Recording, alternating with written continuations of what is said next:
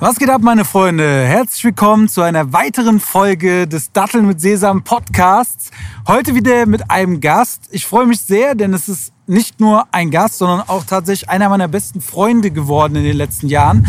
Und äh, wir Ihr hört wahrscheinlich schon im Hintergrund, es ist windig, denn ich habe was Neues probiert. Wir sind heute mal draußen. Äh, ich wollte mal so ein bisschen das Podcast-Setup von ich sitze die ganze Zeit zu Hause äh, an meinem Schreibtisch auflockern. Und äh, deswegen habe ich mir jetzt hier so einen mobilen Zoom-Rekorder heute mal ausgeliehen von meinem Freund Rami Hattab. Vielen Dank an dieser Stelle, um ja hier schön in der Sonne Podcast aufzunehmen. Leider ist es ein bisschen windiger als gedacht.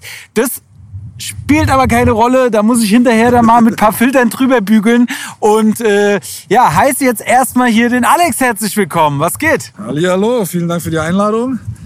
Mal gucken, wie lange wir es hier aushalten. Aber die Sonne scheint ja noch, von da. Ja, kein Problem. Ich meine, im Notfall müssen wir zwischenzeitlich einen Location-Wechsel äh, vornehmen. Aber ich glaube, wir kriegen das hier schon äh, gut über die Bühne. Man muss wirklich sagen, wir haben ja hier einen traumhaften Ausblick. Ne? Ja, Wo sind wir hier gerade? Wir sind in Frauenstein, also bei uns in Wiesbaden. Ich war auch ein bisschen so als der Vorderrheingau bekannt und äh, eigentlich traumhaft, ja. Das ist natürlich jetzt zu der Jahreszeit. Ich glaube, es war der erste warme Tag, wo man sich auch tatsächlich mal nach draußen setzen kann. Dieses Jahr, es waren so um die 12 Grad. Aha. Aber wenn natürlich Von den 12 Grad merkt man aber nicht so viel. also ich habe auf jeden Fall, glaube ich, ich hab, eins. Also bei minus 7 Grad war es, äh, hat es schon angenehmer mit der Sonne. Aber das ist, glaube ich, äh, aber du bist so ja auch so der, der eiskalte Eisbad kalt duschen, äh, das schüttert ja nichts. Ich bin ja eher so ein bisschen, ich mag es warm und kuschelig, aber im Moment geht's. Das sind die südländischen Gene, Alter. Ich, das kriegen wir hin. Ich mache ich, wie sagen wir, ich greife nicht weg. Ja, wahrscheinlich, ja.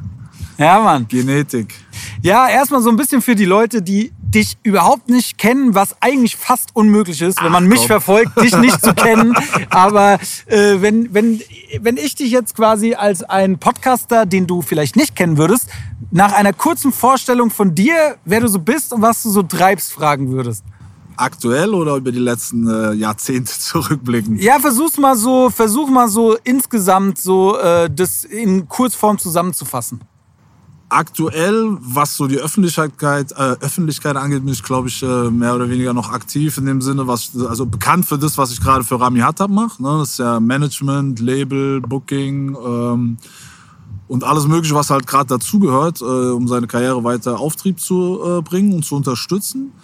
Ansonsten, äh, ja, mein Gott, ich war äh, ganz, ganz früher auch mal äh, als Rapper aktiv, aber das ist schon äh, zwei Steinzeiten hergefüllt.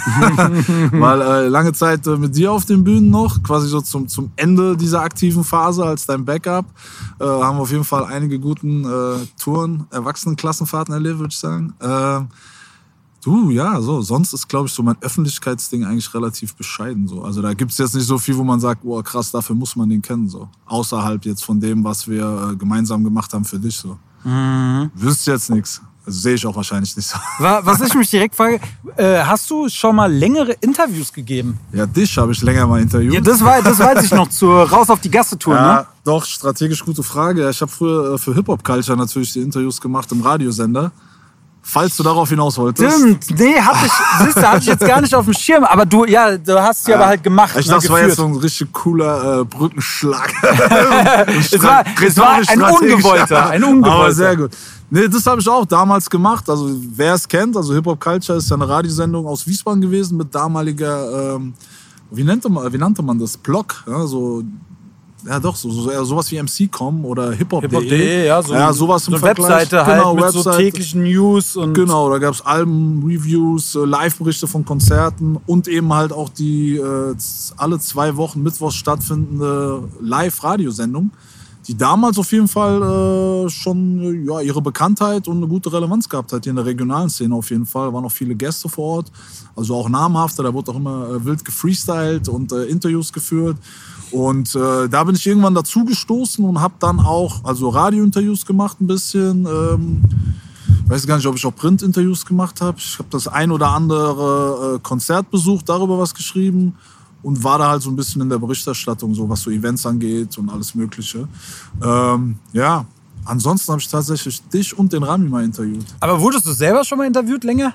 Oh nee. Ja, doch, früher, als wir da gerappt haben, gab es halt so ein paar kleine Interviewgeschichten. ja, das, ja, doch, das gab es mal. Also, boah, das war dem Wiesbadener Kurier mal was. Ja. dann war das irgendwie mal auf der Bühne, gab es da noch mal so ein paar Rückfragen, Interview-ähnliche. Es gab ein paar Rückfragen. Ja, wir, haben, wir haben, wir haben noch mal so bei so einem Contest, ja, wie es halt ist, so eine Moderationsinterview-Geschichte. Äh. Aber nichts Wildes so. Nee, eigentlich, ich kann mich nicht erinnern zumindest. oder fragst du gezielt? Ich habe keine Ahnung. Nö, äh, ich, tatsächlich, mir ist nichts bewusst. Also mir ist kein Nee, Interview also- mit dir bewusst. Und Nee, das äh, deswegen habe ich mich nur gefragt, ob es da vielleicht irgendwas noch in den Tiefen des Internets äh, Ähm. gäbe. Aber dann, äh, ja, ist es ja dann heute das erste Mal, dass du hier einen längeren Spot kriegst, um mal über dich zu reden. Am Ende, ja. Ich meine, da gab es ja auch nichts, warum man jetzt hätte irgendwie ein riesen Interview führen müssen bisher. So. Also von der Relevanz, was man jetzt so in die Öffentlichkeit als Output bringt. Klar, wir haben früher auch hier äh, regional ein bisschen was mit, mit WBN-Squad gerissen und gemacht. Und klar, da hatten wir dann so ein Radio-Interview bei Hip-Hop Culture. Da bin ich dann irgendwie auch in den Kontakt getreten, äh, gekommen mit den Jungs. Aber ach doch, da waren wir auch mal bei UFM, so damit, also wirklich so diese, diese kleinen Steps, die man halt so macht. Aber so um meine Person herum gab es, glaube ich, schon nie so äh, relevantes Interesse, dass man da hätte ein Interview führen müssen oder so. Ja. Ja, deswegen sind wir ja heute äh, da, weil ich ja auch so ein bisschen die Leute äh, vorstellen will, so die mich in den letzten Jahren begleitet hat und einfach mal so ein bisschen, dass die auch mal zu Wort kommen, weil sonst sind es ja immer nur, sag ich mal, die Main Artists, die im Vordergrund stehen, Ja. aber das ist äh, ja eigentlich immer ganz schön. Und äh, ich will noch mal kurz auf dieses Hip-Hop-Culture-Thema zurückkommen, weil ich ja tatsächlich selber auch äh, das immer als kleiner äh, jugendlicher Hip-Hop-Fan äh, gerne gehört habe, die Sendung. Ich glaube, Mittwochabends immer lief es auf Radio Rheinwelle. Ne? Ja. Und äh, ich habe da tatsächlich zwei CDs gewonnen. Ja, ich Ähm, glaube, da fällt mir auch gerade ein, ich hab, wir haben die auch mal persönlich ausgeliefert und am Ende habe ich dir auch eine vorbeigebracht. Das kann gut sein. Ey, damals. das wäre Wahnsinn, ja. Ja. Das war nämlich einmal war das von äh, Marcello, das Album Inner City Kinder. Äh, so ein Berliner Rapper Ja, war das. ja, ja. Sehr starkes Album. An das Album Wirklich erinnere ich mich Eine geile. Platte, so schön diepe Mucke, aber auch so ein bisschen.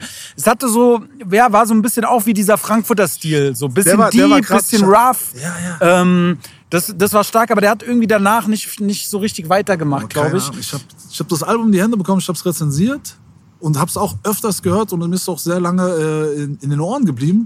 Krass, dass du es erwähnst, ich habe es gar nicht mehr auf dem Schirm gehabt. Ja. Was Spotify hergibt später. Ja, ja, ey, Das das, geil. also das sind tatsächlich so Platten, so wenn man die bei Spotify findet, ich höre die dann immer noch mal durch, Ja, weil ja. mir das kompletten Backflash gibt, Krass. ne, so auf diese Jugendzeit.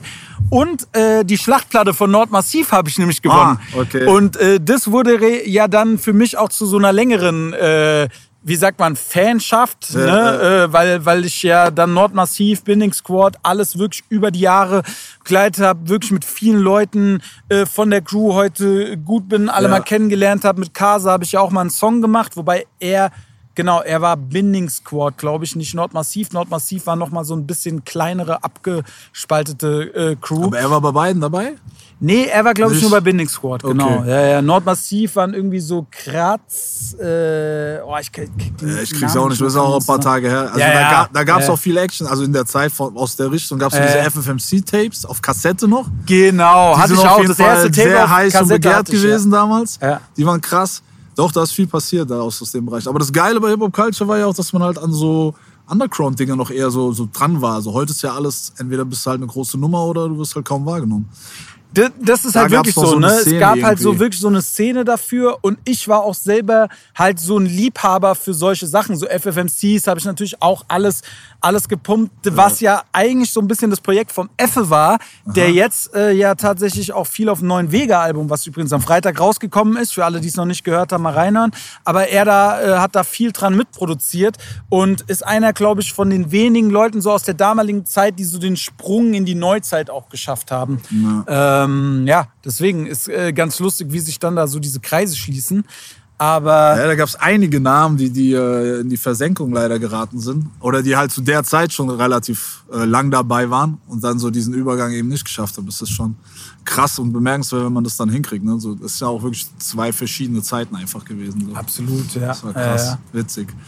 Ah, ja, Ja. da lagen so die Anfänge so, ne? Genau, genau. Das, das waren so die Anfänge. Und zu dieser Zeit aber kannten wir uns noch nicht. Ich hatte dich auf jeden Fall auf dem Schirm, weil ich natürlich auch so die Rapper aus der Stadt äh, Wiesbaden und auch generell aus dem Rhein-Main-Kreis kannte man. Ja, Äh, du bist ja auch noch mal äh, ein, zwei Jahre älter als ich.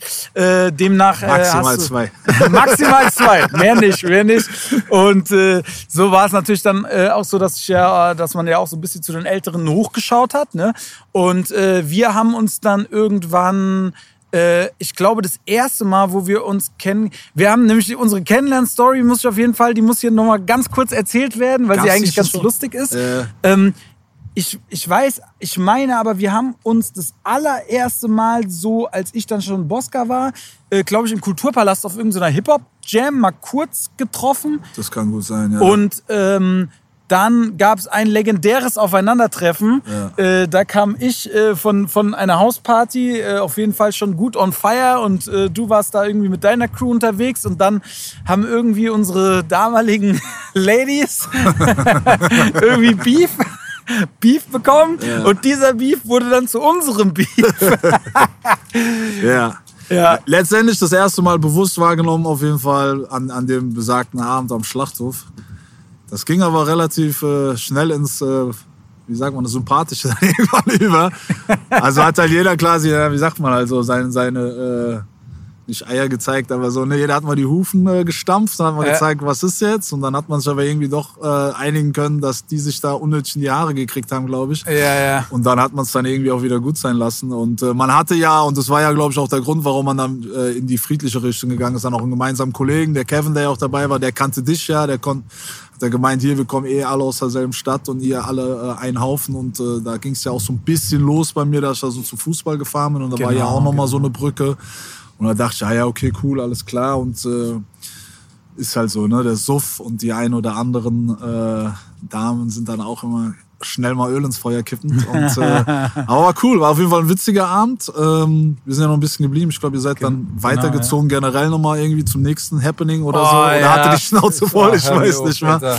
Aber ich glaube, du meintest, also eigentlich haben wir uns früher schon begegnet, unbewusst. Das ist Ja, ja die ich- eigentliche Story. Genau, genau, auf jeden Fall, ja, weil ich war nämlich äh, unter einem Rap-Up-Pseudonym, welches auf jeden Fall nicht mehr die Öffentlichkeit äh, erblicken wird in diesem Ja. Leben, Alter, äh, war ich schon als, als kleiner 14-jähriger Rapper Ja. auch tatsächlich auf deiner Seite auch vertreten Genau. und habe auf irgendeiner irgendwie, ich hatte da ja auch ein, zwei so Auftritte, da gab es ja immer noch so Hip-Hop-Jams. Das kennen die Leute heute ja. mehr. Da haben wir auch wild veranstaltet. Also es gab diese hiphopwiesbaden.de Seite, die haben wir noch über Beep World oder wie der Scheiß hieß. Aber so eine Beep Kosten- World, was die, die hatte dann noch so Oh, eine Sonder, Sonder Jeder, der äh, Beep. World kennt, der soll darauf mal bitte Ja, eine Reaktion ist geben. so. Da konntest du so, du konntest so, so wirklich nur so dummen Scheiß äh, machen. Das war so zum Webseiten erstellen. das war und das konnte wirklich jeder Trottel bedienen. Und du konntest aber auch so, so Mauscursor machen, wo so Punkte hinterherkommen und so Scheiß. Es war krank, aber man konnte Bilder hochladen. Wir haben es noch geschafft, Player hochzuladen und wir haben gedacht, Ge- okay, dann genau. machen wir. Also es war das erste, es war der erste Social Media Auftritt für Wiesbadener Hip Hop, muss man sagen. Ja. Äh, Den haben wir, den haben wir irgendwie angeschmissen damals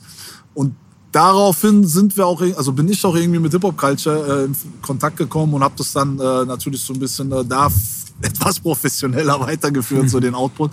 Aber letztendlich, ja, war das die erste Plattform für, für Wiesbadener Hip-Hop. So. Wir, haben, wir haben uns eine Plattform gegeben, also meine damalige Gruppe, das hieß, äh, da vor WB Ernstcore war das Rapaholics mit zwei Kollegen aus Schellengram haben wir damals äh, so eine Rap-Crew gehabt. Da haben wir so eine äh, ja, Plattform, Output.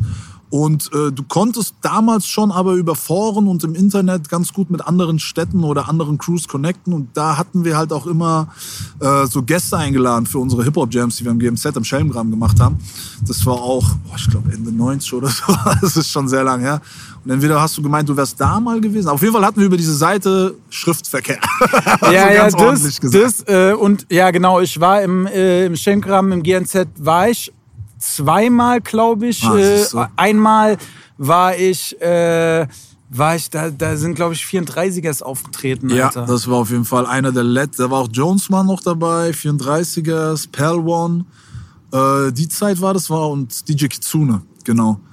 Davor war auch irgendwie Ebony Prince, einer von diesen Oldschoolern, die ich vorhin meinte. Ja, das kann sein, dass ich da Die noch war. Ich war auf jeden Fall zweimal oben gewesen, aber ich war damals, ich war sehr jung und dadurch, dass ich äh, in, mit, mit, mit 14 schon zweimal äh, Polizeikontakt hatte, war damals meine Ausgangszeit äh, immer sehr eingeschränkt, Ja. Alter. Und dann konnte ich immer nur so bis um 10 oder 11 äh, Ja. leider bleiben. Ah, Ich glaube, wir haben auch relativ früh angefangen, so mit Graffiti draußen und so. Man konnte dann tagüber schon Genau, so. genau, ja, Ja. ja. Ich bin dann zu so Sachen dann immer irgendwie schon so an, so frühst, wie es ging, irgendwie hin und Ja. hab das alles so aufge, aufgesogen. Ja, ja. Ähm, ja, Mann. Nee, auf jeden Fall, genau. Irgendwann haben wir uns dann äh, tatsächlich einfach auch äh, dann persönlich kennengelernt.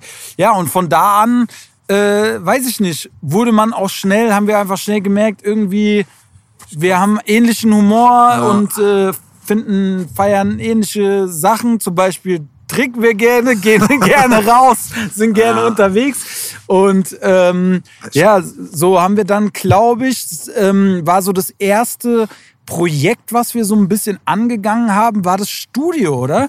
Das war so. Voll. Äh, ich glaube, es hat schon kurz nach unserer ersten äh, persönlichen Wahrnehmung, sag ich mal, an diesem einen Abend, äh, haben wir uns, hat sich das, glaube ich, alles so ein bisschen äh, überschlagen, auch, also die Ereignisse überschlagen. Das ging dann eigentlich relativ zack, zack, äh, bis hin zu einem äh, gemeinsamen Song. Stimmt, genau. Ja, ja, das war, das war der erste Move. Und unsere äh, eben angesprochenen Sturm- und Drangphase, die wir Ja. beide sehr äh, aus, auslebig, nee, ausgiebig gelebt haben in, der, in der Phase. das ging ein paar Jahre. Und da hat sich eigentlich alles ja, schnell ergeben, würde ich mal sagen. So, ne? Da, dann, dann kam irgendwie, also ich bin ab da der Zeit bin ich relativ äh, intensiv auch zum Fußball gefahren. Du warst ja da schon äh, sehr viele Jahre aktiv. Und äh, dann sind, weil wir halt auch die Basis aus Wiesbaden haben, äh, denke ich mal, sind wir da auch ganz gut schnell zusammengekommen. Und wir hatten ja auch damals in Wiesbaden eine Ausgangssituation mit dem 60 wo sich immer alle getroffen haben, äh, die von Wiesbaden aus losgezogen sind. Und äh, da hatten wir noch ein Studio, das war gerade im äh, ja, Dichtmachen, weil die WBN Squad sich mehr oder weniger aufgelöst hatte. Und wir hatten aber in den letzten Tagen des Studios, hatten wir dann doch äh, es noch geschafft, quasi auch meinen äh, letzten Song, also den Song zusammen und quasi auch meinen letzten 16er, den ich jemals eingerappt habe, glaube ich, äh, fertigzustellen. Das Ding hat auch ein paar Leuten Freude gemacht auf jeden Fall. Äh, ist zu der Zeit, glaube ich, auch ganz gut gelaufen. Ich weiß nicht, Ja, was, ja, ja, 100.000 wie YouTube-Dinge. Das ist die Irgendwie so, ja, ich hab's auch nicht mehr so richtig auf dem Schirm, aber das war, äh, das war auf jeden Fall 2011, Alter. Ja, guck, Das das, ist crazy, ist nämlich was vorhin, weil du hast ein super Kalendergedächtnis. Ja, ich ja, hätte das jetzt wieder eben- gar nicht sagen. Ich kann dir genau die Reihenfolge sagen. Nee, wir haben eben hier nämlich noch einen Kumpel getroffen, den, den äh, Sammy, den äh, als Rapper auch als Zero oder Zero bekannt. Äh, kurz kurz ge gequatscht und äh, ja, dann auch so ein bisschen rückblickend Ja, so. Und äh, dann ist schon manchmal ist es erschreckend, wie lange manche Ereignisse einfach Ja, schon her sind. Gell? Dann ja. ist so auf einmal so, also gerade das, was er angesprochen hat, weil darauf wollte ich, äh, wollte ich nämlich auch hinaus, ne, dass wir dann nämlich äh, mein damaliger Backup noch war der Ali B und der hatte halt äh, so einen hatte ja einen relativ schlimmen Autounfall ähm, wurde ja auch glaube ich in der Musik äh, mehrfach thematisiert etc und war dann dafür erstmal raus und äh, ja für mich standen dann halt Shows an und ich war so okay und äh, ja dann dann habe ich dich angesprochen oder wie war weißt du das noch genau wie so die, wann du mich das erste Mal gebackt hast oder wie so die, die Situation dazu kam das krieg ich nicht mehr ich krieg so den, den Gig nicht mehr genau. Also, soweit ich mich noch zurecht, also so, so zurückerinnern kann, war es. Ähm, wo so genau, ja, also ich weiß noch, und das, äh, wir waren oft auch, äh, genau, ich hatte, glaube ich, ich weiß nicht, hatte ich das organisiert? Also ich hatte ja auch, um es den Leuten, die zuhören, zu erklären, viel organisiert mit Jams und Machen und hatte immer irgendwie in den Locations so ein bisschen den Fuß drinne. Und ich glaube, ich hatte entweder im Schlachthof war es ein Gig, wo du gespielt hast, oder im Kontext. Ich meine aber eher im Kontext. Und äh, da waren wir auch alle und ich glaube, da haben wir dann irgendwie mal drüber gesprochen, dass es da hinlaufen könnte, dass du dir das überlegst und äh, vielleicht mal, ich weiß aber nicht mal 100% welche Abfolge Nee. das dann war. Das ist das chronologische Gedächtnis bei dir wieder. Aber so die Zeit war es auf jeden Fall, wo diese, diese, diese ersten Events waren, die wir gemeinsam gemacht haben. Genau, genau. Ja, das haben wir nämlich in, in, in Wiesbaden äh, gab es im Kontext. Das ist wirklich so eine kleine abgeranzte Location, die mehr ein Wohnzimmer ist als eine Konzertlocation mit so Lichterketten und so. Da habe ich ja dann meine ersten eigenen Wiesbaden-Shows äh, quasi gespielt. Äh, ich glaube, drei Stück an der Zahl waren es. Auf jeden Fall legendäre Abende.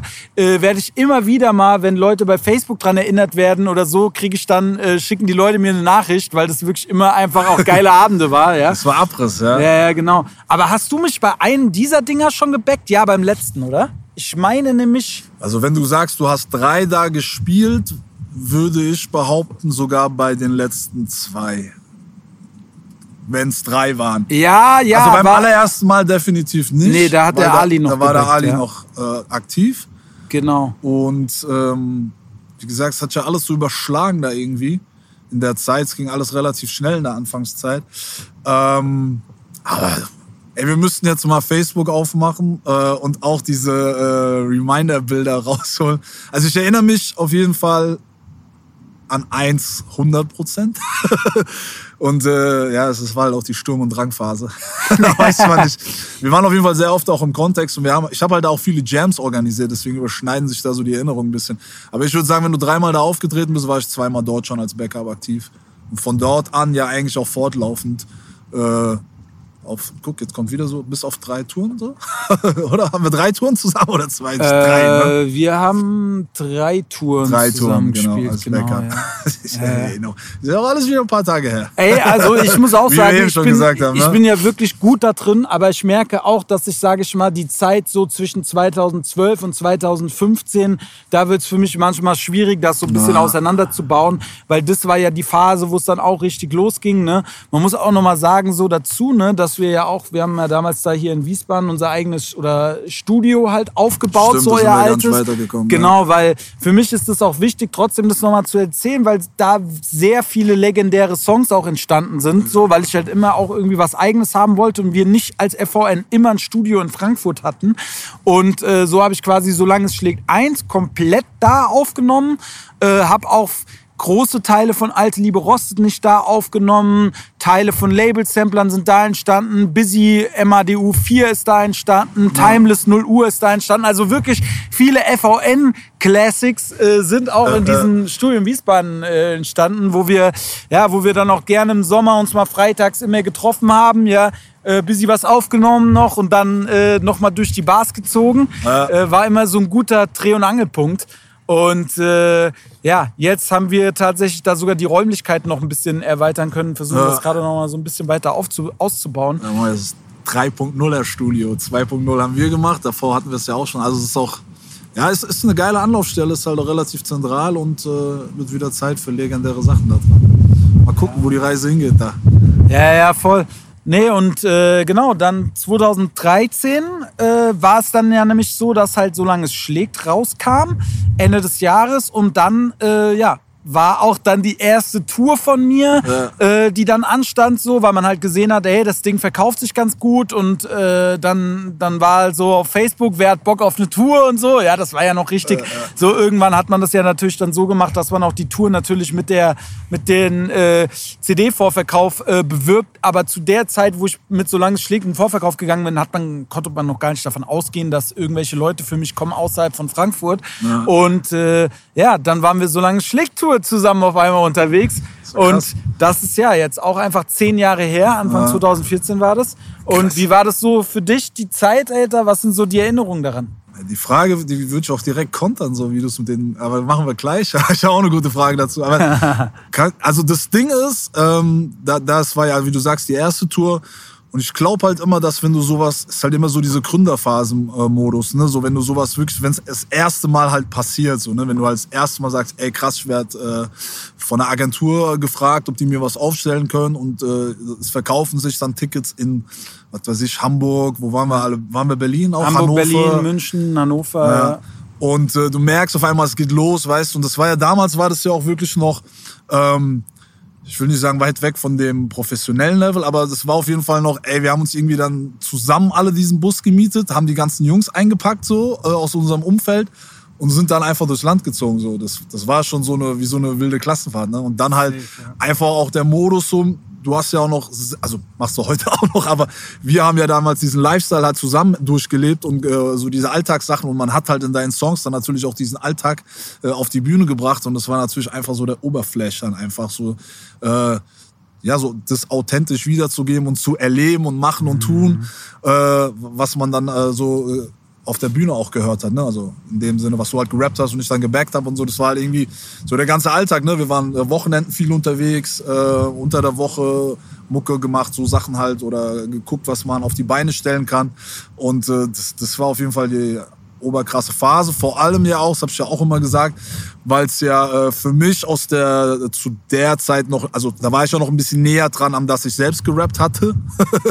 äh, da nochmal diesen Flash zu erleben, überhaupt so ein bisschen, ähm, ja, sowas wie eine Tour und durchs Land zu ziehen, ähm, nochmal so äh, durchleben zu können, das war krass. Das ging ja dann noch ein äh, paar, paar äh, Phasen weiter. Und äh, das war auf jeden Fall ein krasser Erlebnis. Aber ich glaube trotzdem, dass so die erste immer noch die geilste ist, aufgrund der Erlebnisse so, weil man halt einfach so naiv an die ganzen Sachen rangegangen ist, so einfach mal gucken, was wird. Später optimiert man ja alles, weil man merkt, ey, das war geil, das war nicht so geil und macht und tut.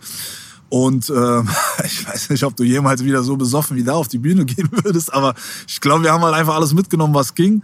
Aber es war ja keine Katastrophe, aber es war einfach so, weißt du, man wird halt disziplinierter mit den Shows und macht und tut. Aber ich glaube, am Anfang war es einfach nur, boah, geil, das machen wir jetzt und äh, wilde Meute unterwegs mäßig so und äh, Halligalli. Aber wie ist es denn für dich im Umkehrschluss? So nach, du hast ja noch deutlich mehr und über die Jahre noch krassere Shows gespielt. Ja. Aber so rückblickend auf die erste eigene Nummer oder vielleicht auch das erste eigene Solokonzert? Ja, das also also gerade ähm, besonders so die also das erste eigene Solokonzert. Ich kann es nicht mehr so richtig sagen, weil ähm, das Ding war einfach dadurch, dass ich ja auch mit Vega so viel gespielt gespielt hatte dann auch schon, ne, war das jetzt, sage ich mal, das erste eigene Konzert, dass das auch was wird, war für mich jetzt nicht so was äh, über Überraschendes, ja. Aber so die erste eigene Tour und dann halt auch wirklich Tickets außerhalb von Frankfurt zu verkaufen, das war wirklich was ganz Besonderes.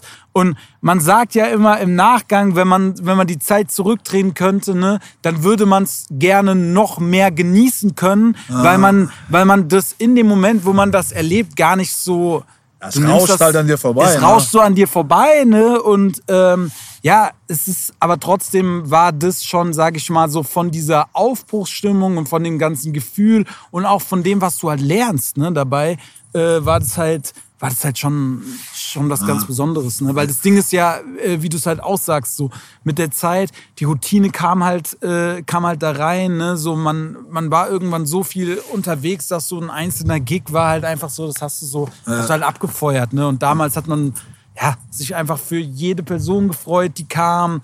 Einfach für ja, einfach so für jedes Hotel, wo man so einchecken konnte ah. und so, jawohl, wir sind jetzt hier die, die Rapper-Crew, die kommt. ist ja auch geil, wenn du das erste Mal, ich glaube, auch für einen Künstler ist es einfach, also Backup ist ja auch geil, das mitzuerleben, aber für den Künstler selbst, der halt das Album gemacht hat, weißt du, so jahrelang dafür gearbeitet hat, den Output zu bringen und dann einfach mal merkst, ey, es geht, weißt du, es passiert was, ich komme aus meiner Komfortzone, aus meinem Umfeld, was mich feiert, so raus und, und kann, kann wirklich mal sagen, ey, es passiert was, weil es wird große Schritte so. Ey, vor allem aber auch auf der anderen Seite noch das, das Cash, ne? Weil blöd gesagt, so, ja. du, du hast so damals, ne, zu einer Zeit, wo, wo man beginnt, so langsam ein bisschen Geld mit Musik zu verdienen, dann hast du so, spielst irgendwo eine Show, hast du deine paar tausend Euro einfach an einem Abend, ja, ja. und hast das dann so und kommst du zurück, zählst du das Geld und sagst so, weil damals wurde ja auch noch fast alle Gagen wurden ja bar ausgezahlt ja. und so, ne? Und dann hast du da äh, zu Hause eine schöne, schöne Kasse voll Geld, Alter, und hast dir gedacht, ey, krass, geil. Ja. Das hat Trick. Äh, ja, wenn da mal so ein Haufen auf, auf einen Schlag kommt, das ist geil. Oder auch die erste Show im Kontext. Ich glaube, da, da gibt es auch eine komische Story. Aber danach. Ja, stimmt. Mir wurde, mir wurde, mir wurde doch eine Gage äh, wurde mir doch geklaut, Alter. Ja, Mann, das da war wurde mir, wurde mir beim Joggen einfach die Autoscheibe eingeschlagen. Und da hatte ich, ich habe an dem Tag ähm, nämlich das Geld von dem Kontext-Gig, da, ich rap auch in leere Gläser voller Geschichten, äh, ja. habe ich auch die Zeile, meine erste Gage wurde geknackt aus dem Fox. Ja. Genau, das war der erste Gig im Kontext. Da hat jeder von uns, glaube ich, abzüglich aller Kosten, weil wir haben das nämlich geteilt, äh, die Einnahmen, ich glaube, für jeden waren es 450 Euro. Also es war damals, die es war nicht viel, ja, ja, die Tick, die haben auch, glaube ich, für was die Tickets für 8 Euro verkauft ja, oder so, ja. ja. Und ähm, Genau, dann hatte ich, hatte ich dir dann 450 Euro äh, gegeben und äh, hatte dann mein Geld in so einer Bauchtasche. Äh, bin dann so ein Waldstück, wo ich immer joggen äh, gegangen bin, halt, äh, hat die Bauchtasche halt einfach im Auto auf dem Beifahrersitz liegen, wo ich sie einfach immer liegen hatte. Immer, wenn ich da joggen gegangen bin. Und ich hatte immer auch irgendwie mindestens mal Schlüssel und so ein Kram drin, ja. ja? Und einfach genau an dem Tag Wurde mich scheiß Scheibe eingeschlagen, Alter. Bitte, Alter. Bauchtasche weg, ja, ja. Und vor allem dann auch richtig abtören, ne? weil man dann ja tatsächlich auch, äh, und damals war ja, sag ich mal, meine Haltung zur Staatsmacht und so war nochmal deutlich äh, verschärfter, als das jetzt der Fall ist. Ne? Da musst du ja auch zum Bullen äh, die Anzeige aufnehmen, weil du ja sonst von der Versicherung nichts kriegst, ne? Äh, bezüglich der Scheibe. Und äh, ja, scheiße. da war's, da war's so schnell wie es kam, war es auch wieder weg, das Geld. Alter. Das war auf jeden Fall bitter. So war das, genau, ja. Und von da aus äh, sind wir dann, dann einige Touren zusammen, beziehungsweise du warst ja dann auch ein paar Label-Sampler-Touren Ja. und Vega-Touren auch dabei und hast ja Tourmanagement bei uns gemacht. Genau. Und musstest äh, immer zusehen, dass du den ganzen Chaotenhaufen zu seiner wildesten Phase irgendwie, irgendwie morgens um 9 Uhr zur Abfahrt bewegst. Kam immer pünktlich. nee, ja, das ich auf jeden Fall auch ich, ich gute glaub, was das angeht, sind wir nicht so schlimm, Alter, mit so zu spät kommen. Da gibt's ganz andere. Ich glaube aber auch, dass ihr euch alles, also von Anfang an auch selbst schon äh, immer sehr disziplinierter verhalten habt und halt eben nicht so ein schlechtes Bild äh, abgebt bei den Veranstaltern. So, ne? Ja, also, voll. Weil die Leute ja auch immer so ein Klischee ruft, gleich Ur Hip-Hop oder Uh, wilde Jungs und so, die kommen aus dem und dem Background so. Das hat, den Zahn hat man, glaube ich, allen schnell gezogen, dass sie gesehen haben, dass es ja absolut professionell ist in allen Bereichen. Aber natürlich äh, waren wir alle in unserer allgemeinen, äh, ich meine, es ist auch eine wilde Konstellation gewesen. Hast du sehr viel Potenzial gehabt, dass da hin und da mal äh, lustig wird. Das äh, wäre traurig, wenn es nicht so gelaufen Auf wäre. jeden Fall, ja. Und äh, ja, aber da konnte ich mich auch auf jeden Fall nochmal ganz gut ausprobieren in so Sachen Booking, Tourmanagement, äh, was ja bis heute noch so ein Teil meines Alltags ist. Und äh, ja, auch da wieder so eine geile Gründungsphase gewesen. Weißt du, so die ersten Schritte experimentiert gemacht. Und wenn du dann halt so Erfolge hast, ist halt immer geil, da mitzuwachsen und das mitzuerleben. Und ähm, ja, so haben sich da auch echt einige Jahre dann, ich habe einige Touren begleitet. Ich weiß, ich glaube, es waren also insgesamt drei von dir, zwei Label-Sampler-Touren. Ein Busy Mhm. Ja. habe ich begleitet. Ja. Das war eine Geschichte. War, glaube ich, auch in dem Sinne seine letzte Tour. Ich weiß nicht, ob er nochmal so mit Jakuza ist da nochmal was machen, aber auf jeden Fall, die hatte ich auch begleitet. Und ähm, V-Touren, ich glaube zwei waren es. Mhm. Und äh, ja, das ein oder andere Festival noch. Ja. Ja. Das auch, wenn man manchmal Bilder sieht, ist schon krass, wie lange die Zeit dann echt äh, schon her ist. So. Und äh, witzig auf jeden Fall. Ja, voll.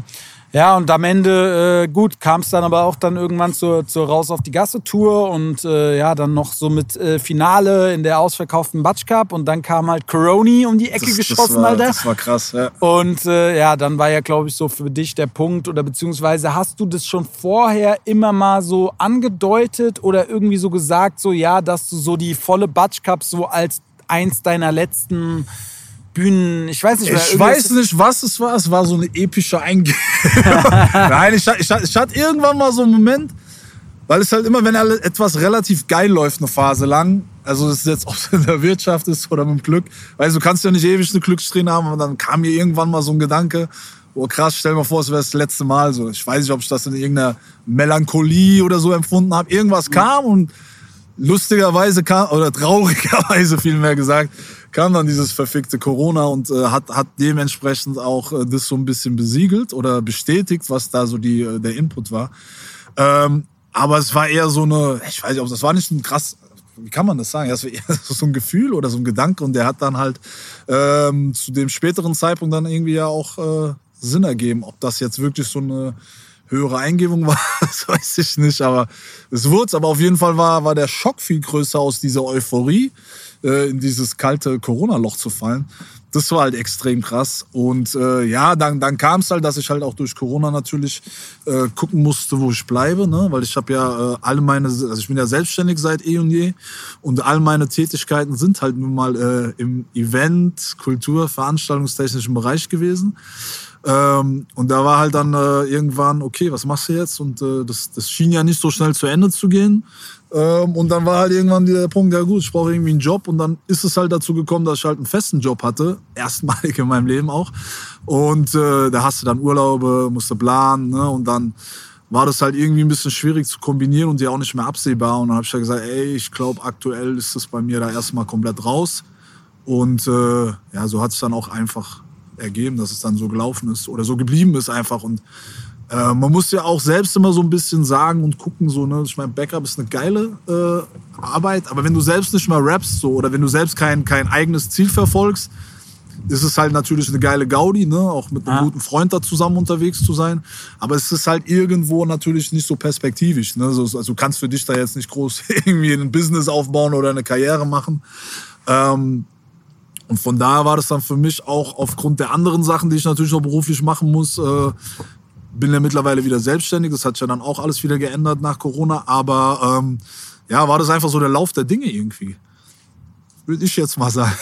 ja, nee, voll. Äh, so war natürlich für mich dann auch erstmal so. Klar, jetzt äh, Hardy hat das ja dann äh, gebührend übernommen, ne? Aber für mich war natürlich so ein bisschen dieses, wir hatten es ja zusammen angefangen, ne? Ja. Du warst die erste Tour dabei und äh, man, man wusste immer, äh, in, in welchen Belangen man sich so auf dich verlassen konnte, war das natürlich dann trotzdem erstmal so ein bisschen, ja, ein bisschen schade und erstmal so äh, Umstellung und äh, ja, am Ende des Tages hatte ich tatsächlich dann auch insgesamt, äh, äh, dachte ich, okay, dass dieses ganze Musikding für dich äh, abgeschlossen ist. Ähm, ich glaube sogar, dass du selber auch so ein bisschen insgesamt Voll. mit Musik und allem, was damit zu tun hattest, abgeschlossen hast. Also habe ich auch schon, habe ich letztendlich schon in dem Moment, wo ich damals gesagt habe, äh, unsere damalige Rap-Cruise vorbei. Da war das für mich so, boah, Alter. Ich, also ich habe auch, muss man auch mal anders ausholen. Ähm, ich habe ja zu der damaligen Zeit habe ich da einfach äh, eine Entscheidung treffen müssen, weil ich halt einfach vor einem leeren Kühlschrank gehockt habe, äh, drei Paar Hosen und zwei Paar Schuhen und ein paar Oberteilen. Und da habe ich halt einfach überlegt, okay, was willst du jetzt weiter an diesem ähm, Ding festhalten, wo du glaubst, dass es cool ist oder siehst du halt auch selbst ein, dass du vielleicht nicht das übergrößte Talent hast und irgendwie da im nächsten Jahr da irgendwie äh, Tausende von Euro mit verdienst? Und habe mich dann auf das besonnen, was ich sonst ganz gut kann und bin dann halt in, in die andere äh, berufliche Ebene gegangen, die ich halt heute auch noch mache. Das war halt die Veranstaltungstechnik und dann weiter Events organisieren und halt mehr im Organisatorischen zu, äh, zu sein. Und dann gab's halt noch mal die... Äh, ja, so der zweite Hip-Hop-Frühling, den ich halt mit euch und insbesondere dann mit dir erlebt habe. Und dann hat sich das halt einfach nochmal so in der Aktivität umgeschlagen. Aber ich für mich selbst so als, als Rapper, ich hatte ja auch in der ganzen Zeit, also haben ja auch viele gefragt, jetzt bist du mit den Jungs, warum machst du nicht auch was? Ich habe gesagt, ja gut, ich bin ja jetzt nicht da, um mir irgendwie so opportunistisch so, so versuchen, noch irgendeine Karriere aufzubauen, sondern es hat sich halt aus anderen äh, äh Dingen ergeben so. Wir feiern, also ich feiere die Jungs, weißt du, äh, und äh, wir sind befreundet und äh, Backup kann ich. so, äh, dann hat sich das halt gut ergeben. Ich glaube auch, dass gerade wir beide uns auch so vom, vom Arbeitsding, wenn wir auf Tour waren, ganz gut ergänzt haben. Ne? Und das hat ja auch äh, dann auch vieles erleichtert und auch einfach äh, äh gut gepasst. Aber meine, meine Rap-Ambition, die habe ich schon viel früher an den Nagel gehängt. Also deswegen sind ja auch gar nicht mehr, ich habe zwischendurch immer überlegt und so ein bisschen geguckt und gemacht und rumgekaspert, aber da hast du vielleicht mal irgendwie so einen halben Song gemacht und hast, hast ja irgendwie gar keine Prioritäten mehr drauf. Und äh, ich vermisse es auch nicht. Also das war dann irgendwie schon damals erledigt. Mit euch habe ich dann nochmal diese ganze geile Gaudi gehabt, die man halt, ich glaube, die sich jeder halt so wünscht, ne, wenn er rappt, dass er mal durchs Land zieht, mhm. äh, dass er mit einer coolen Crew unterwegs ist und äh, die, diese Happenings halt hat. Aber sonst äh, so im, im, im Rampenlicht oder im Vordergrund stehen, das, ja, da, da habe ich eigentlich meinen Segen mitgemacht. So, das ist cool. Aber ich meine, am Ende des Tages, worauf ich tatsächlich dann hinaus wollte, ist, dass ja insgesamt dann Frage doch falsch wieder... verstanden. Nee, nee, aber ist ja, ist ja gut, ist ja trotzdem auch gut, dass du das, äh, dass du das so erzählst, wie du das empfunden hast. Aber es hat dich ja trotzdem wieder ein bisschen reingeschubst äh, in die, äh, ins Musikgeschäft, weil ja, du ja letztendlich ja, ja. dann, ähm, also beziehungsweise nicht dann, weil du machst ja das Management für Rami ja auch schon ein äh, bisschen länger. Ich glaube so 2018 oder sowas hast du, hast du mit ihm. Ähm, puh. Also ich, ich irgend, irgendwas so 2017, 2018. Ich weiß das noch, weil ich weiß, als wir im Urlaub waren 2019 zusammen, äh, war sein Album gerade fertig. Das ist erst vier Jahre her mit Naxos. Naja, jetzt im Sommer fünf. fünf. Ja, okay. Also viereinhalb. Ja, ja. ja. Also ähm, tatsächlich würde ich jetzt sagen, so acht bis, also Management direkt, also dieses mehr aktive, also intensivere Arbeit bis hin zum Label gegründet äh, für Rami. Das kam später, aber ich glaube, boah, ich glaube seit acht Jahren mache ich Booking für ihn. Mhm. Das heißt, in der Hinsicht bin ich ja natürlich parallel aktiv gewesen und äh, Booking ist auch immer noch eine große Leidenschaft von mir. Also das mache ich äh, nach wie vor, auch hier und da für, für äh, andere Künstler. Ich habe früher auch mal die eine oder andere kleine Hip-Hop-Tour äh, connected da für Cashmo und Twin. Ähm, dann wollt, wollten noch ein paar äh, was machen, aber dann kam halt Corona. da haben wir wieder das leidige Thema gehabt. Aber von Rami bin ich konstant seitdem aktiv. Also das ist dann immer intensiver geworden, bis halt jetzt zu einer äh, 360-Grad-Versorgung quasi, dass wir alles äh, gemeinsam und independent machen. Und ähm, Dahingehend ja, also bin ich weiterhin aktiv, also im Musikgeschäft, wenn man das so äh, bezeichnet. Und äh, werde es auf jeden Fall auch bleiben. So. Aber ich dachte, das bezog sich mehr so auf meinen, meinen eigenen äh, Aktivismus so am Mikrofon. ja, klar, nee, äh, aber irgendwie so insgesamt, so ganz raus kommt man ja dann, glaube ich, doch, äh, doch nicht aus der Nummer. Nein, will man ja auch nicht. Man ist ja, man ist ja aus gutem Grund da drin. Also ich meine, Musik ist ja auch etwas, äh, das ist ja nicht nur ein Geschäft. Ne? Also ist, du kommst ja zu Musik in der Regel, weil du eine gewisse Leidenschaft dafür hast. Also einfach als Zuhörer, weil Musik dir was Besonderes gibt. Und äh, wenn du es dann noch schaffst, eigene Musik zu machen, ist natürlich sehr geil. Aber alles, glaube ich, in meinem beruflichen Alltag, ob es jetzt die veranstaltungstechnischen Jobs sind, die ich ja auch immer sehr gern gemacht habe, weil es eben auf Konzerten waren in der Regel oder alles drumherum, ist halt mit Musik und äh, ist auch wirklich so die Lieblingsbranche von mir, wo ich jetzt äh, bis zum Ende arbeiten möchte. So ungern wo. Also ich habe natürlich auch mit einem äh, Kumpel von mir, dem Vincenzo, habe ich halt auch das mit dem Olivenöl gestartet und alles, weil wir auch natürlich sehr kulinarisch unterwegs sind. Da teilen wir beide ja auch eine große Leidenschaft. Und äh, das ist aber auch so, da habe ich auch irgendwann gemerkt, das ist so ein schleppendes Ding. Das ist auch irgendwie so ein Produkt, das verkaufst du, aber Musik lebt halt. Ne? Und äh, ja, Musik ist so das Herzding auf jeden Fall. Also aktiv oder passiv aktiv, wie man es nennt. Hm, ja, werde ich immer drin bleiben, safe. Ja, voll. Ich meine, ist ja trotzdem jetzt auch äh, ja schön zu sehen. Ne? Ich meine, Rami war jetzt vor zwei Folgen gerade da und äh, die Leute, die mich verfolgen, haben ja dann auch seinen Werdegang so ein bisschen mitverfolgt, dass ja. er auch, sage ich mal, so wirklich vom kleinen Gossen-Musiker jetzt zu äh, zum TikTok-Hype geworden ist. Ja. Ne? So und jetzt seine ersten ersten ausverkauften Shows hat auch krass, und äh, ja, die Leute irgendwie da Bock drauf haben und ich glaube, dass da auch noch viel viel viel geht das ist ja jetzt auch gerade mit Rami ist ja auch das Schöne, das ist ja auch wieder was wie bei deiner ersten Tour. Ich meine, das ist ja seine erste eigene Tour. Rami hat schon unzählige Gigs gespielt, aber seine erste eigene Tour steht quasi jetzt erst an. Und da ist natürlich auch dieses, dieses Gründungsding einfach, ne, dass das erste Mal sowas halt zündet, sowas funktioniert. Da kann ich natürlich die ganzen Erfahrungswerte, die ich bei euch gesammelt habe, kann ich natürlich perfekt da einfließen lassen. lassen. Und äh, das auf die Beine stellen. Und äh, es ist einfach jetzt krass zu sehen, dass es halt auch mit Rami so nach, nach diesem langen Weg, den er gegangen ist, auch als Musiker. Und äh, ich meine, du kennst ja seinen Werdegang ein bisschen, der ist ja wirklich ähm, eisern da dran geblieben und, und wirklich mit, mit echt bis zum letzten Hemd da äh, in, die, in, die, in die ganze Sache rein und kämpft, kämpft, kämpft. Und dass da jetzt so die ersten Dinge passieren, die halt so den Weg ebnen ins, ins vernünftige Musikbusiness so für ihn, äh, dass man da auch langfristig aufbauen kann. Das ist einfach nur ein Traum, einfach das, das mit äh, bewirkt zu haben ein bisschen und auch mitzuerleben und einfach auch zu sehen, dass das einfach aufgeht, dass jemand, der mit so viel Herzblut da an die Sache rangeht, ähm, sich da einfach auch verwirklichen kann jetzt und auch wie er sagt, das ist sein Traum, davon hat er immer geträumt, das will er leben und wenn man das dann aktiv begleiten kann, ne, dann blüht mir natürlich das Herz genauso auf. Und ähm, ist einfach nur geil. Und ja, wie du gesagt hast, die ersten Shows, also es ist teilweise, wir haben gedacht, ja, ist cool, wenn wir so einen gewissen Rahmen haben, gewisse äh, ja, Größenordnung erreichen. Und teilweise sind die Dinge halt ausverkauft und schon in der Zusatzshow, äh, wo wir selbst überrascht auf positive Art und Weise sind, aber natürlich uns extrem freuen. Und ich finde halt auch, dass es ihm halt auch äh, natürlich zusteht und dass es auch äh, endlich mal also da kommt, dass er der verdiente Erfolg kommt. Aber ja, das ist, äh, wie gesagt, die erste Phase und irgendwann optimiert sich das alles und dann ist es halt auch irgendwann äh, ein Business, weißt du? Und das ist jetzt geil mitzuerleben, dass das gerade so diese, diese Blütezeit ist einfach bei ihm. Und ja, das ist halt einfach geil. Ja, ja, voll. Und ich meine, am Ende des Tages zeigt es ja auch äh, immer wieder, was ich auch sage, so, dass es so dieses zu spät nicht gibt, weißt du? Ja, das ist richtig. So, weil, weil viele haben ja auch so eine äh, von, von das, ich weiß nicht, ob das so ein deutsches Ding ist, ne, aber man hat hier schnell so, ach, dafür bist du zu alt oder das ist jetzt zu spät oder ja. so. Und ich halte es immer für totalen Quatsch. Ich glaube immer, wenn man einfach seiner Leidenschaft nachgeht, dann ist vollkommen absolut, egal, absolut. Äh, in welchem Alter man ist. Man wird auf jeden Fall äh, seinen, seinen Weg gehen können. Und äh, ja, ich glaube, beim Pop ist es vielleicht noch ein bisschen einfacher. Wenn du jetzt beim Hip-Hop, sage ich mal, mit über 40 anfängst, ist vielleicht dann doch äh, etwas. Aber auch das ist nicht in Stein gemeißelt. Ja, ja, schwieriger, aber ich glaube, es kommt einfach ein bisschen darauf an, auch wie man sich verkauft oder an wen man sich verkauft. Ne?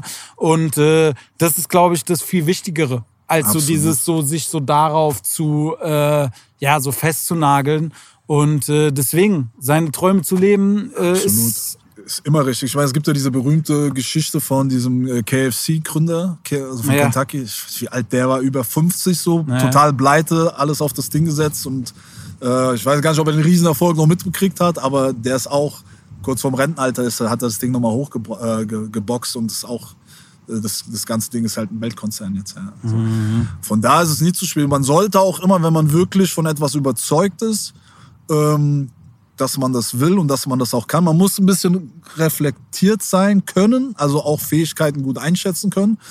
Äh, aber dann sollte man auch wirklich Vollgas geben. Ne? Dann sollte man sich auch, wie du sagst, halt nicht irgendwie mit Ausreden oder so zurückhauen lassen, sondern sagen, okay, dann gibt man halt das Dreifache so. Und äh, ja, beim Rami ist das halt genauso eingetreten. So, ne? Und das, deswegen kann ich auch nur jeden, der da irgendwie zweifelt, da ermutigen, so am Ball zu bleiben. Ne? Und sich halt immer natürlich ein gutes Team zu suchen. Ne? Ähm, aber es ist wie jeder Mindsetter jetzt überall raushaut, so es ist einfach machen. So.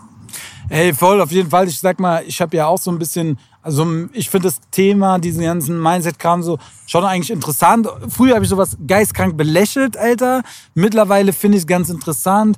Manches ist halte ich auch für äh, übertrieben oder einfach ja. so äh, Dings, aber sage ich mal so dieses Grundding von wegen auch das, äh, wie man halt mit Rückschlägen umgeht und halt äh, ja wer, wer am öftesten, äh, am häufigsten wieder aufgestanden ist, der bleibt am längsten so. stehen ja. so ist schon äh, oft was Wahres dran, was man an solchen Geschichten sieht.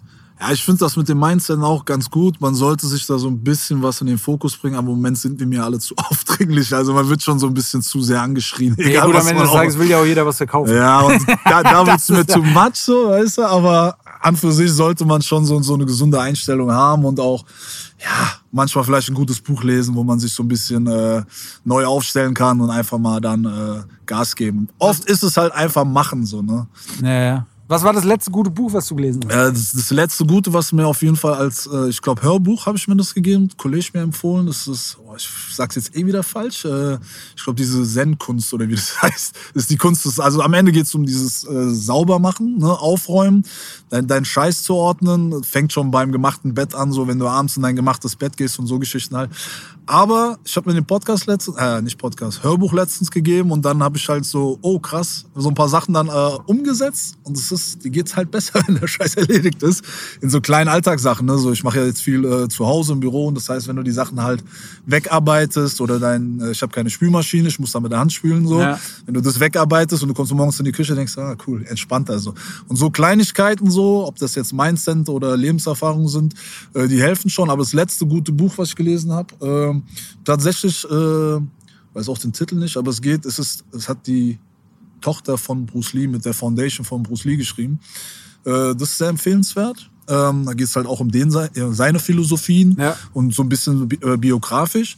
Und da kriegst du halt auch so Mindset-Geschichten raus, wie du so im Alltag damit äh, gewisse Sachen halt einfach regeln kannst. Ne? Und das, sowas, sowas finde ich immer ganz spannend. Oder dann habe ich auch dieses, äh, auch, haben auch tausend Leute schon gelesen, das Café am Rande der Welt. Davon gibt es einen zweiten Teil auch, die habe ich beide gelesen, die fand ich ganz äh, cool.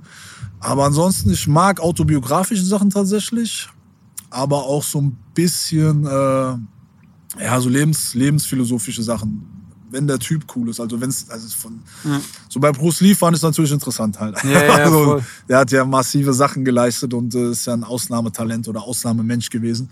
Und da ist natürlich sehr interessant, wie philosophisch der war. Die meisten kennen ihn ja nur als äh, Karate, Kung Fu Meister und ähm, Riesendenker gewesen auf jeden Fall. Also hätte wahrscheinlich noch einige Bücher geschrieben, wenn er äh, länger auf der Welt geblieben wäre. Mhm. Aber das, was hinterblieben ist, und der war auch, ist auch so ein Phänomen wie Tupac oder so. In so, in so jüngsten Jahren einfach super viel äh, hinterlassen schon.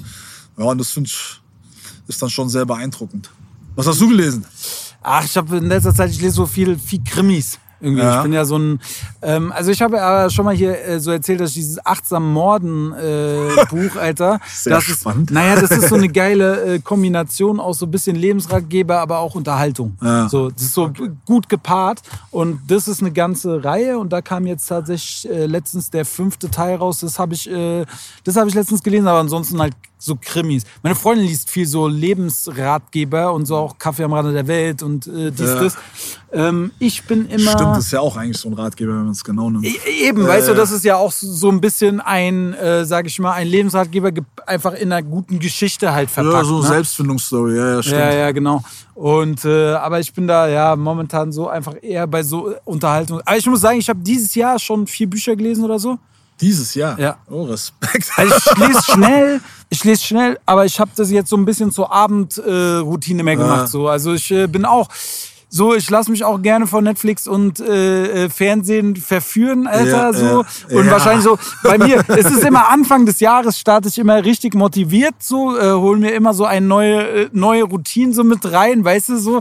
Und im Laufe des Jahres verwisch, verwischt es dann alles wieder. Also hast du so klassische Vorsätze oder hast du einfach, ergänzt du nur etwas zu deinem Alltags- oder Lebensstil? Ja, von beidem so ein bisschen. Von beiden ein bisschen. Also hast du irgendwas Neues gemacht, was du noch nie gemacht hast jetzt?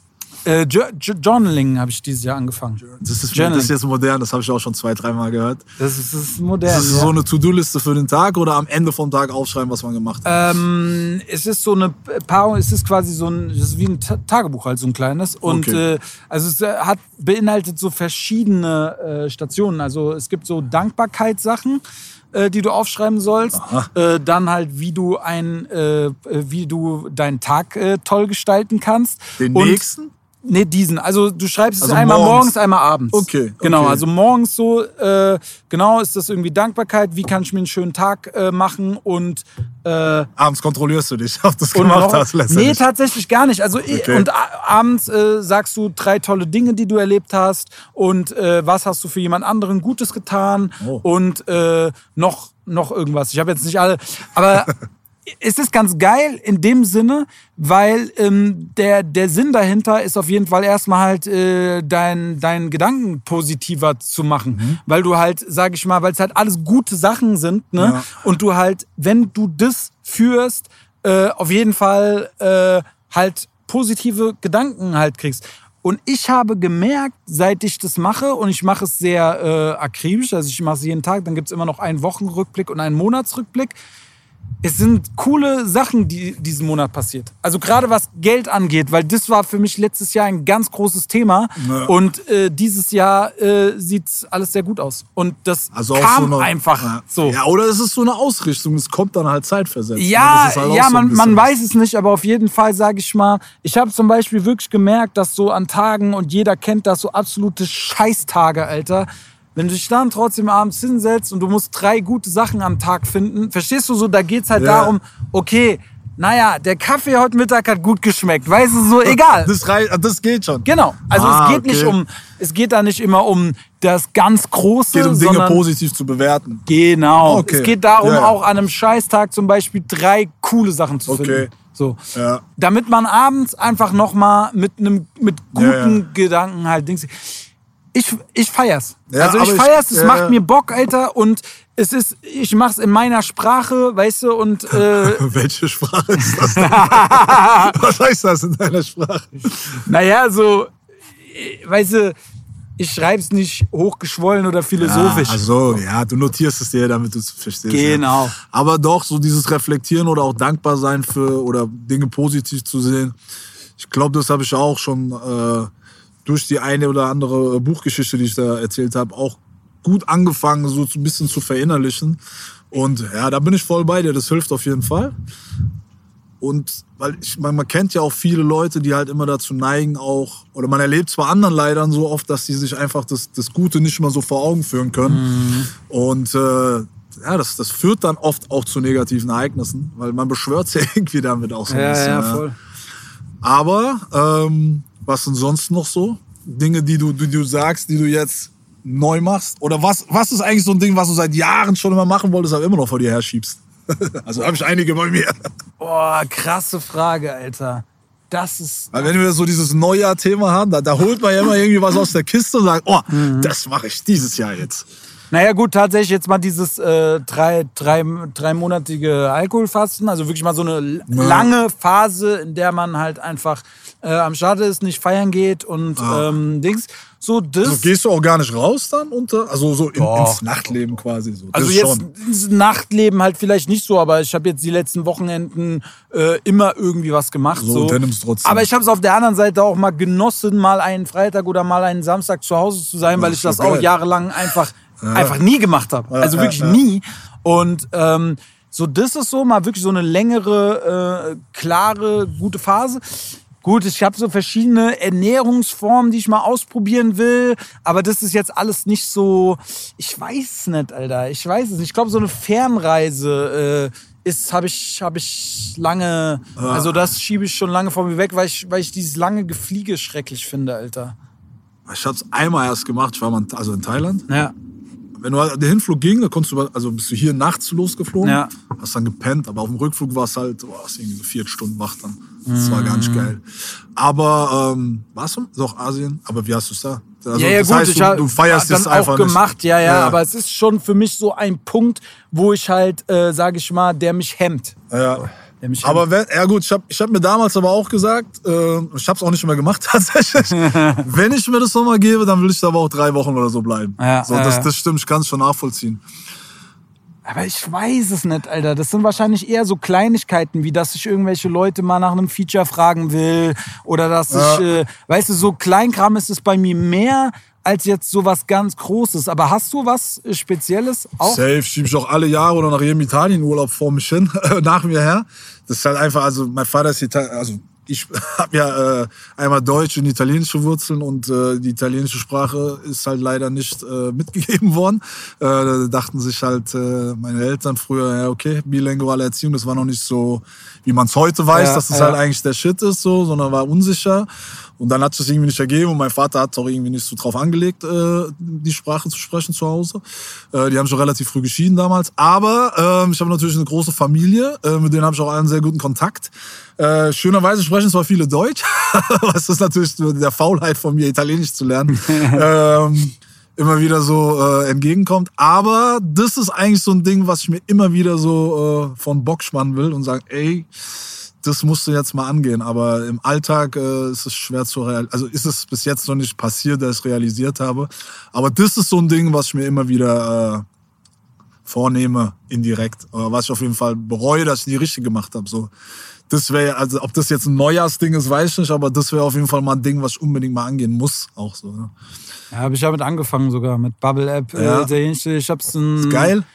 Ja, voll. Hat auch ultra Bock gemacht. Hab nämlich noch zwei Ich habe aber, ich habe aber leider Gottes nach drei Monaten oder so ist es aus meiner Routine. Ich habe es auch. Bei mir ist bei solchen Sachen, das funktioniert bei mir immer gut, wenn ich sowas täglich mache, weißt du? Und ich Ja. habe täglich nach dem Mittagessen immer eine Viertelstunde gemacht.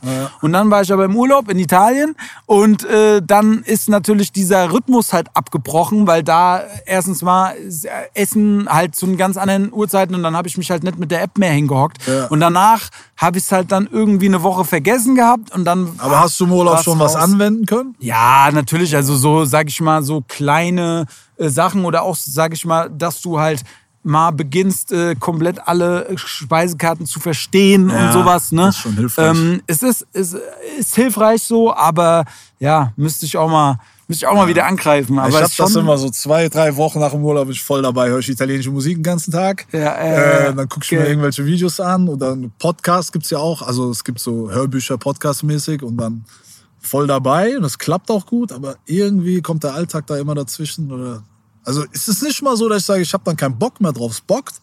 Aber ich sage, ah, nee, ja, gleich, äh, morgen. Und dann ist das so aus dem, was man hier macht. Das Problem ist, dass du halt die Sprache hier nicht brauchst. Und dann ist natürlich so, glaube ich, im Gehirn auch irgendwie so, ey, okay, das ist notwendiger, jetzt mach erstmal das. Vielleicht ist das irgendwie sowas.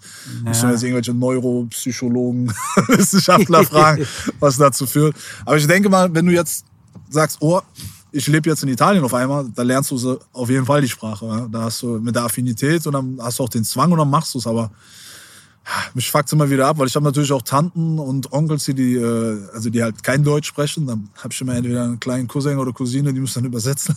Das hat auch bis jetzt immer geklappt. Ähm, aber so, das es fehlt schon. Das würde ich gerne auf jeden Fall. Das ist so ein dicker Brocken, den ich mal abhaken würde. Ansonsten so dieses, boah, ich weiß nicht, ob ich jetzt so diese, oh, ich will mal eine Weltreise machen oder so, diese, diese klassischen Dinge. Ich glaube, das tönt mich gar nicht weiß ich, irgendwie so sich selbst weiter zu verwirklichen. Ich hoffe, das kann, kann alles so weiter beibleiben, so, das ist geil. Aber ich glaube, irgendwo, und kann jetzt auch vielleicht ein bisschen für dich sprechen, sind wir ja schon an den Punkten, wo andere Menschen sagen würden, oh, das würde ich gerne, da haben wir eh immer drauf hingearbeitet, so mit dem, was wir machen, auch glücklich zu sein oder auf das, was wir Bock haben, auch dann in unserem äh, Business so umsetzen zu können. So. Von daher, das Größte ist, glaube ich, schon so weit erledigt. Aber, ja, keine Ahnung gibt es vielleicht noch ein paar Sachen, die sich in, mit dem Alter noch ergeben. Aber aktuell bin ich eigentlich relativ fein. Ah Ja, das ist, das ist doch auch immer gut, ne? Also ich finde, dass es halt auch manchmal einfach wichtig ist, irgendwie, wenn man auch so eine, wenn man einfach eine, eine coole Phase hat und, Ja. äh, sag ich mal, auch damit happy, das auch mal zu genießen und sich nicht Ja. immer noch mehr doch so äh, an, ja, wie sagt man, an Aufgaben äh, äh, zu, zu geben oder halt äh, ja immer so zu rennen. Ne? Ja. Manchmal, manchmal muss man auch, glaube ich, einfach mal sich mal hinsetzen. ey, auch sich selbst mal äh, erlauben, den Stecker zu ziehen. Ne? Also ich hatte das 23, war zwar ein sehr geiles Jahr, also auch äh, was so Erfolg angeht, aber ich habe mich auch komplett überrannt. So, ne? Also wirklich oh, noch eine drauflegen, hier noch eine Schippe drauf und machen, machen, machen, machen. Und ich weiß nicht, aber irgendwann bist du ja an einem Punkt, wo du halt einfach nicht mehr weißt, wo links und rechts ist und irgendwie dir auch so die, die, die, die, die Motivation dann auch ausgeht oder die Ideen ausgehen und irgendwie so auch der Antrieb. Wenn du dann halt es äh, nicht hinkriegst, den Stecker zu ziehen, dann folgt wahrscheinlich irgendwann der Burnout oder so ein Scheiß. Und das muss man halt auch lernen, ne? dass man auch mal sagt, ey, ist eigentlich relativ geil, so ein bisschen reflektiert sein und sagen, ey, guck mal, an dem Punkt, wo du jetzt bist, ist echt cool. Äh, genieß das mal ein bisschen, äh, verlier jetzt nicht den Fokus. Und ähm, aber das ist halt die Kunst, die man lernen muss. Gerade wenn man selbstständig ist oder gerade wenn man irgendwie äh, auch als Künstler oder in den Bereichen aktiv sein will, wo man es halt irgendwie ja doch ein bisschen immer unter Beweis stellen muss, dass die Entscheidung, die man irgendwann getroffen hat, äh, auch Hand und Fuß hat und halt keine, keine Flausen sind. Ne? Und da ist halt so dieser Urantrieb bei mir immer 300 Prozent zu geben einfach. Aber im Moment habe ich so, so, wie sagt man, die Waage raus, dass man da auch ein bisschen Freizeit und das alles passt. Aber ja, ist halt auch wie im Sport, ne? Entweder gehst du gar nicht oder gehst du irgendwann dann wieder siebenmal die Woche und dann äh, bist du auch irgendwann ist die Luft raus und denkst, so, ja, alles voll ab, ich geh gar nicht mehr. So, das ist halt so das Mittelmaß. Aber dieses, was du vorhin gesagt hast, ist ganz cool eigentlich, dass man halt reflektieren muss und auch sagen muss, ey, was war denn heute geil? Weil wenn man immer so einen großen Brocken hat, der einen grundsätzlich unzufrieden macht, weil gerade was nicht läuft, gibt's aber trotzdem viele kleine äh, Schräubchen, an denen man drehen kann oder die gut waren, die dann irgendwie in drei, vier Wochen oder Monaten irgendwas Dickes für dich bewegen. So. Und das ist halt dann einfach dranbleiben, ist halt wichtig, ja. Sehr Mindset-podcastet heute. Ja, gut, insgesamt ist es äh, tatsächlich, äh, äh, durchzieht das so ein bisschen meinen Podcast. Ich glaube, das ist vielleicht dann auch so eine natürliche Reifung oder vielleicht auch so eine, so eine Suche, die man dann auch selber hat. Ich muss sagen, ähm, dass mir tatsächlich so gerade so in den letzten zwei Monaten echt sehr, sehr gut geht. Deutlich besser auch als zu der Zeit äh, so davor. Und ich gerade so auch, äh, ja, einfach relativ happy bin mit all dem, was ich so mache und Ja. wie ich das mache. Und äh, das ist ja auch nur eine Motivation, weißt du, so für die Leute, die zuhören. Ich muss sagen, dass ich äh, auf viele dieser Themen trotzdem auch Resonanzen kriege von den Leuten, ne? dass sie halt auch sagen, so, ey, krass, habe ich so noch nicht gesehen. Ne? Weil man hat natürlich auch viele Leute, die sich einfach hinstellen und sagen, ja, du bist nichts, wenn du nichts schaffst. Oder weißt du, so, äh, geh, Ah, so und, 100%, und, ich, und ich sage halt dann, ja, äh, safe, ne? Wir sind ja auch eher wie sagt man so, ich hasse dieses Macherwort, aber wir sind Le- Leute, die was angehen, Ja. ne? Und äh, Dings. Aber manchmal muss man auch mal, sich mal auch mal Muss hinsetzen auch und mal mal ein bisschen genießen. Ja, äh, weißt du? ja wieder auftanken auf jeden Fall. Aber die Generation von meiner Oma zum Beispiel sagt, wenn du nichts schaffst, bist du nichts wert. Aber das sagen die zu sich selbst. Also die, Ja. die laufen nicht rum und hauen dir alles was auf den Hinterkopf. Aber die fühlen sich wertlos, wenn die nichts geschafft haben an einem Tag so. Und äh, klar, aber ich glaube, du hast irgendwie vor Jahren hast du mal einen, also Spruch gebracht oder einen Satz gesagt, der mir halt auch sehr äh, im Gedächtnis geblieben ist. Also auch immer, ich meine, der Sinn der Menschheit ist ja eigentlich, sich immer weiter zu entwickeln halt und zu optimieren. Und von daher sind wir, glaube ich, auch in der Peak-Phase so der Optimierung. Wir haben alle, also alles an Zugängen, was wir an Informationen zu gesunder Ernährung, zu Bildung etc., zu Sport, wie man richtig trainiert und so weiter und so fort hat. Natürlich ist es jetzt so ein Zeitthema und es ist ja natürlich auch geil, dass man das machen kann. Ne, früher ging das halt alles nicht so. Ne? Da warst du irgendwie im Alltag oder irgendeiner Schichtarbeit am Fließband oder sonst irgendwas äh, gefressen. Heute kann man ja viel mehr äh, Jobs machen, die halt nicht ins Körperliche gehen, wo du halt einfach auch dir äh, äh, dein, dein gesundheitliches Wohl noch mal vor Augen führen kannst oder auch ja, eben auch dein psychisches Wohl, ne? Weil das ist ja jetzt auch so die letzten Jahre erst so ein bisschen zugelassen, ne? Dass man auch äh, an der Psyche halt äh, viel machen kann oder auch durch Corona ist auch erkannt worden, dass halt viele, viele tiefe psychische Probleme und die dann, glaube ich, so extremer aufgeploppt sind, die wahrscheinlich schon da waren. Und es ist halt einfach das Thema der Zeit jetzt, ja. Und es ist auch gut so, dass man sich damit beschäftigt, weil ich denke, vieles äh, kann man damit auch auflösen, wenn man sich damit beschäftigt. Und die Generation vor uns, man sagt ja immer, die Männer haben nie geredet und dies und das. Aber es ist halt oft dann auch im äh, Missbrauch oder so, ne? Also Alkoholmissbrauch oder irgendwie harten Depris oder was weiß ich, ja? bis hin zu Selbstmord kann es ja gehen. Aber ähm, und da ist es auch klar, dass aktuell so das, das Mindset-Zeitalter ist. Aber äh, ja, muss man auch die Dosis behalten, finde ich so. Ich, viele sind sehr aufdringlich gerade mit ihrem Verkaufszeug. Aber ja, aber man muss halt auch für sich immer was finden. Ich glaube, da ist gerade, ist nicht für viele was, aber das ist gerade bei uns, ist glaube ich Sport so auf jeden Fall das Allheilmittel so. Ähm, und dann halt auch Ernährung. Es macht halt so viel. Ich experimentiere da ja auch gern rum. Und ähm, ja, man merkt schon, dass gewisse Lebensstile halt einem besser tun und äh, andere weniger. Und das geht nicht mal um den Alkohol, sondern es geht wirklich um Ernährung oft. Und äh, Sport und frische Luft, so Kleinigkeiten einfach, äh, können so viel ausmachen. Ne? Ja, in dem Sinne bin ich auch sehr froh, wirklich tatsächlich, dass wir diese Folge jetzt hier heute draußen im Freien gemacht haben. Werde ich auf jeden Fall häufiger machen. Äh, ist bestimmt auch noch mal geiler, wenn es ein bisschen wärmer ist. Es ist jetzt schon kalt, kalt langsam um die Finger. Ja. Und äh, wir haben jetzt hier eine Stunde und fünf Minuten schon. Ah, ist super. Und äh, deswegen können wir, würde ich mal sagen, können wir mal langsam den Deckel äh, drauf machen. Hat mich auf jeden Fall sehr gefreut. Äh, war ein Danke. cooles Gespräch. Äh, an alle Zuhörer natürlich immer Kommentar dalassen bei Spotify oder mir bei Insta schreiben. Gerne auch dem Alex bei Insta schreiben. Oh ja. Und äh, ich, äh, ja, gibt es von dir irgendwas zu verlinken, was man äh, irgendwie. Aktuell äh, tatsächlich äh, alles, was mit Rami seiner Tour zu tun hat, mit Rami selbst. äh, Gassenhauer Booking halt gerne. Ähm, ja, und äh, animiert den lieben Bosker bitte mal in den Kommentaren, dass der nächste Song mit Rami und ihm stattfindet, weil die ersten beiden äh, habe ich extrem gefeiert. Ich glaube, äh, die ganzen Leute da draußen auch. Und äh, wird Zeit für den nächsten. Auf jeden Fall. Also für mein nächstes Album auf jeden Fall. Jawohl. Fest, Alles klar. Festgemacht. In dem Sinne, wir hören uns nächste Woche und lasst euch gut gehen, gell? Ciao, ciao. Adios, ciao.